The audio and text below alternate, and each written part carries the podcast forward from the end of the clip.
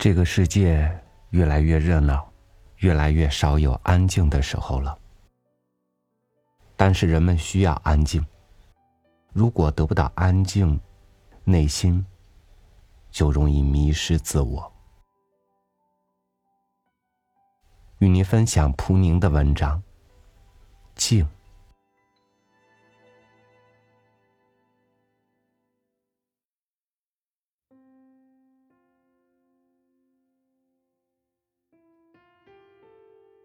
我们是在夜里到达日内瓦的，正下着雨。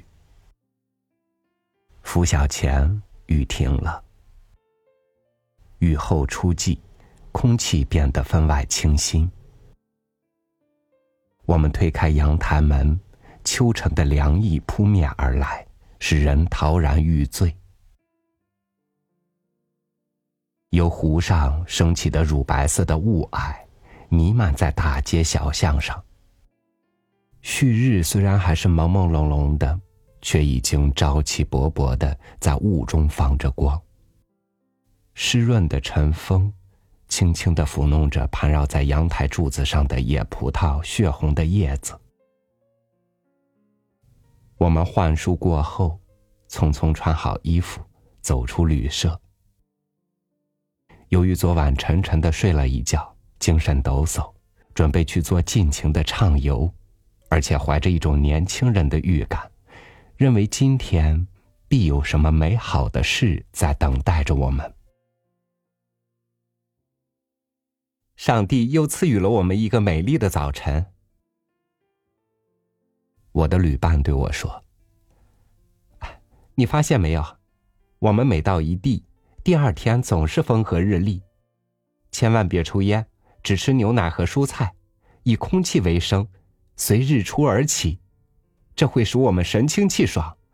不消多久，不但医生，连诗人都会这么说的。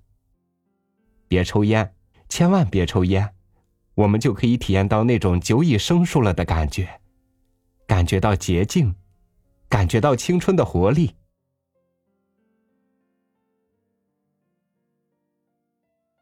可是。日内瓦湖在哪里？有片刻功夫，我们茫然的停下来。远处的一切都被轻纱一般亮晃晃的雾覆盖着，只有街梢那边的马路已沐浴在霞光下，好似黄金铸成的。于是，我们快步朝着被我们误认为是浮光耀金的马路走去。初阳已透过雾霭，照暖了去无一人的堤岸，眼前的一切无不光影四射。然而，山谷、日内瓦湖和远处的萨瓦山脉依然在吐出料峭的寒气。我们走到湖堤上，不由得惊喜交集的站住了脚。每当人们突然看到无涯无际的海洋、湖泊，或者从高山之巅俯视山谷时，都会情不自禁的产生这种又惊又喜的感觉。萨瓦山消融在亮晃晃的晨蓝之中，在阳光下难以辨清，只有定睛望去，方能看到山脊好似一条细细的金线，屹立于半空之中。这时，你才会感觉到那边绵亘着重峦叠嶂。近处，在宽广的山谷内，在凉飕飕的、湿润而又清新的雾气中，横着蔚蓝、清澈、深邃的日内瓦湖。湖还在沉睡。簇拥在港口的斜帆小艇也还在沉睡，它们都像张开了灰色羽翼的巨鸟，但是在清晨的寂静中还无力拍翅高飞。两三只海鸥紧贴着湖水悠闲的翱翔着，冷不丁，其中的一只忽地从我们身边掠过，朝街上飞去。我们立即转过身去望他，只见他猛地又转过身子飞了回来，想必是被他所不习惯的街景吓坏了。朝吞初上之际，有海鸥飞进城来。住在这个城市里的居民，该有多幸福啊！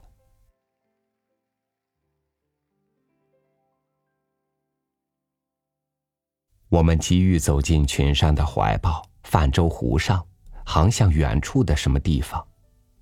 然而雾还没有散，我们只得信步往市区走去。在酒店里买了酒和干酪，欣赏着纤尘不染的亲切的街道和静悄悄的金黄色的花园中美丽如画的杨树和法国梧桐。在花园上方，天空已被廓清，晶莹的好似绿松石一般。你知道吗？我的旅伴对我说：“我每到一地。”总是不敢相信，我真的到了这个地方，因为这些地方，我过去只能看着地图幻想前去一游，并且时时提醒自己，这只不过是幻想而已。啊，意大利就在这些崇山峻岭的后边，离我们非常之近，你感觉到了吗？在这奇妙的秋天，你感觉到南国的存在吗？瞧，那边是萨瓦省。就是我们童年时代阅读过的催人落泪的故事中所描写的牵着猴子的萨瓦孩子们的故乡。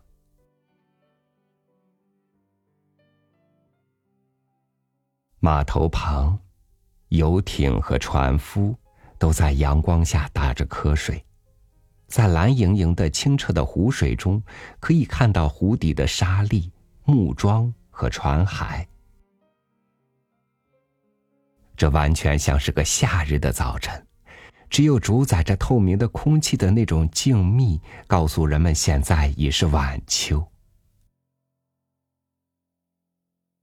雾已经消散的无影无踪，顺着山谷极目朝湖面望去，可以看得异乎寻常的远。我们迫不及待的脱掉上衣，卷起袖子，拿起了桨。码头落在船后了，离我们越来越远。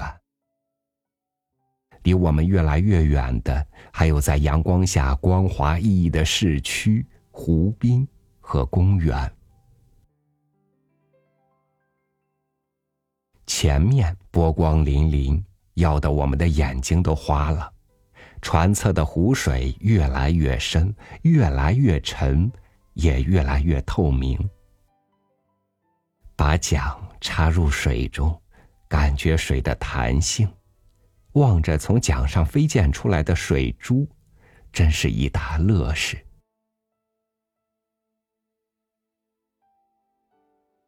我回过头去，看到了我旅伴那升起红晕的脸庞，看到了无拘无束的、宁静的荡漾在坡度缓坦的群山中间浩瀚的碧波。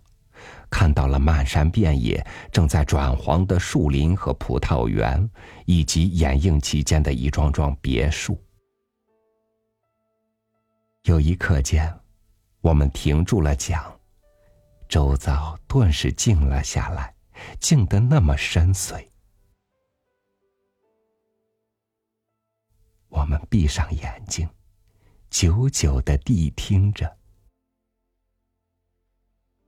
什么声音也没有，只有船划破水面时，湖水流过船侧发出的一成不变的汩汩声。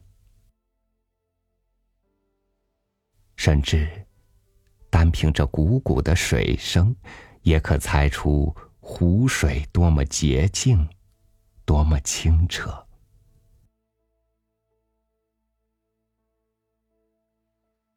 滑吗？我问。慢着，你听。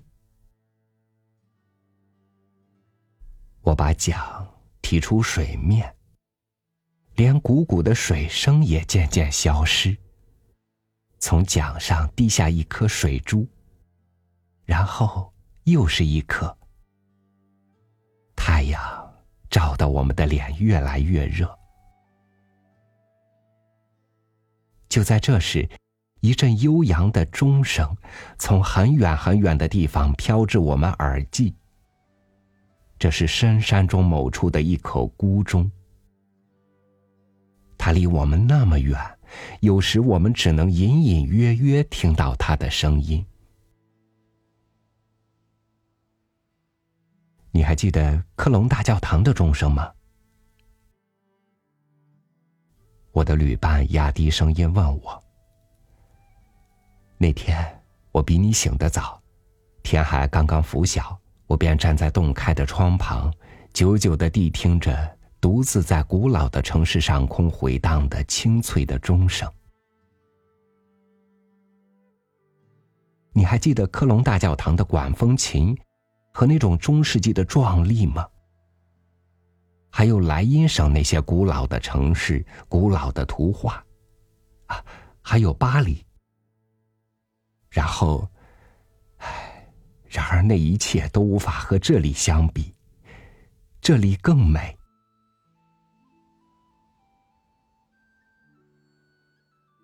由深山中隐隐传着我们耳际的钟声。温柔而又纯净。闭目坐在船上，侧耳倾听这些钟声，享受着太阳照在我们脸上的暖意和从水中升起的轻柔的凉意，是何等的甜蜜舒适！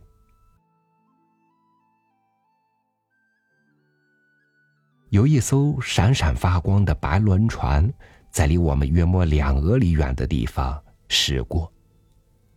明轮拍击着湖水，发出疏远、安雅、生气的嘟囔声，在湖面上激起一道道平展的、像玻璃一般透明的涌浪，缓缓的朝我们奔来，终于柔情脉脉的晃动了我们的小船。瞧，我们已置身在崇山的怀抱之中。当轮船渐渐变小，终于隐没在远处以后，我的旅伴对我说：“生活已留在那边，留在这些崇山峻岭之外了。我们已进入寂静的幸福之邦。这寂静之邦何以明之？我们的语言中找不到恰当的字眼。”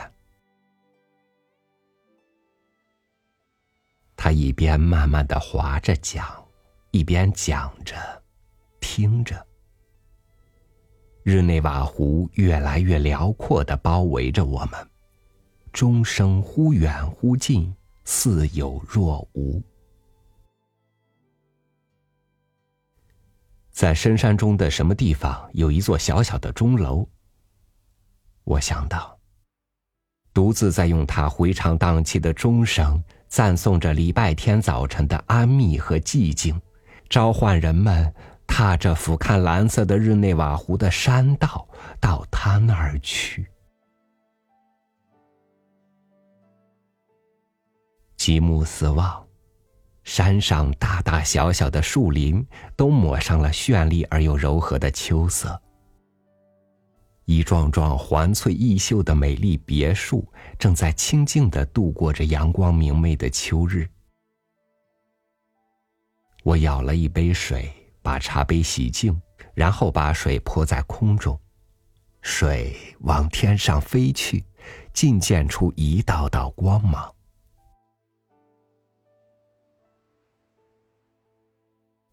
你记得曼弗雷德吗？我的同伴说。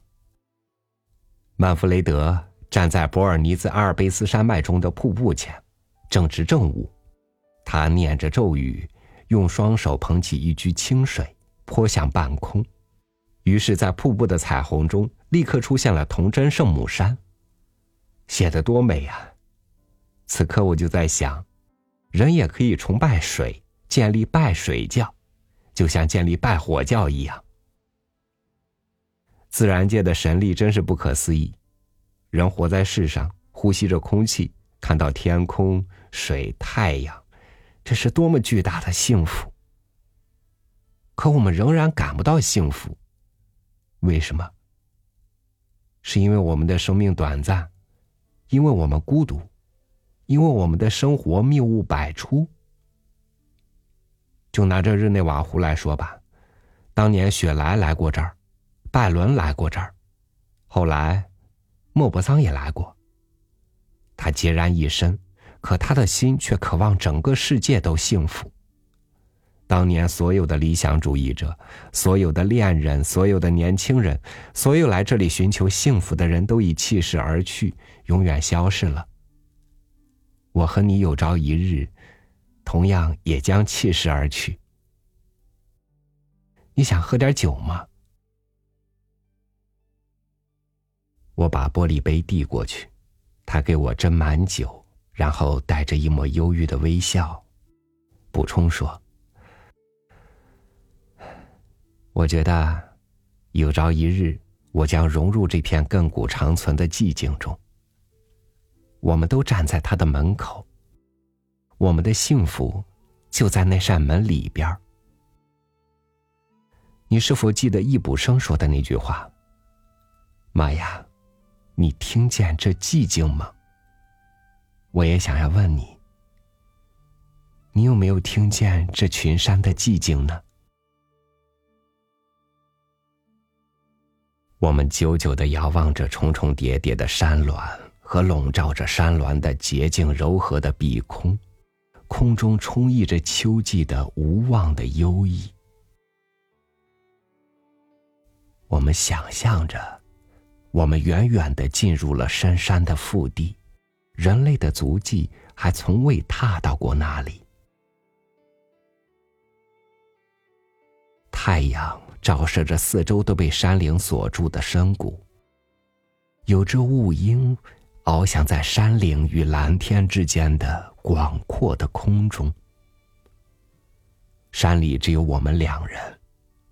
我们越来越远的向深山中走去，就像那些为了寻找火绒草而死在深山老林中的人一样。我们不慌不忙的划着桨，谛听着正在消失的钟声，谈论着我们去萨瓦省的旅行，商量我们在哪些地方可以逗留多少时间。可我们的心却不由自主的离开话题，时时刻刻的向往着幸福。我们以前所从未见到过的自然景色的美。以及艺术的美和宗教的美，不论是哪里的，都激起我们朝气蓬勃的渴求。渴求我们的生活也能升华到这种美的高度，用出自内心的欢乐来充实这种美，并同人们一起分享我们的欢乐。我们在旅途中，无论到哪里。凡是我们所注视的女性，无不渴求着爱情。那是一种高尚的、罗曼蒂克的、极其敏感的爱情。而这种爱情，几乎使那些在我们眼前一晃而过的完美的女性形象神化了。然而，这种幸福会不会是空中楼阁呢？否则，为什么随着我们一步步去追求它，它却一步步的往郁郁苍苍的树林和山岭中退去，离我们越来越远？那位和我在旅途中一起体验了那么多欢乐和痛苦的旅伴儿，是我一生中所爱的有限几个人中的一个。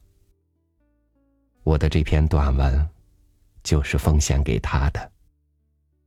同时，我还借这篇短文，向我们俩所有志同道合的平飘天涯的朋友致敬。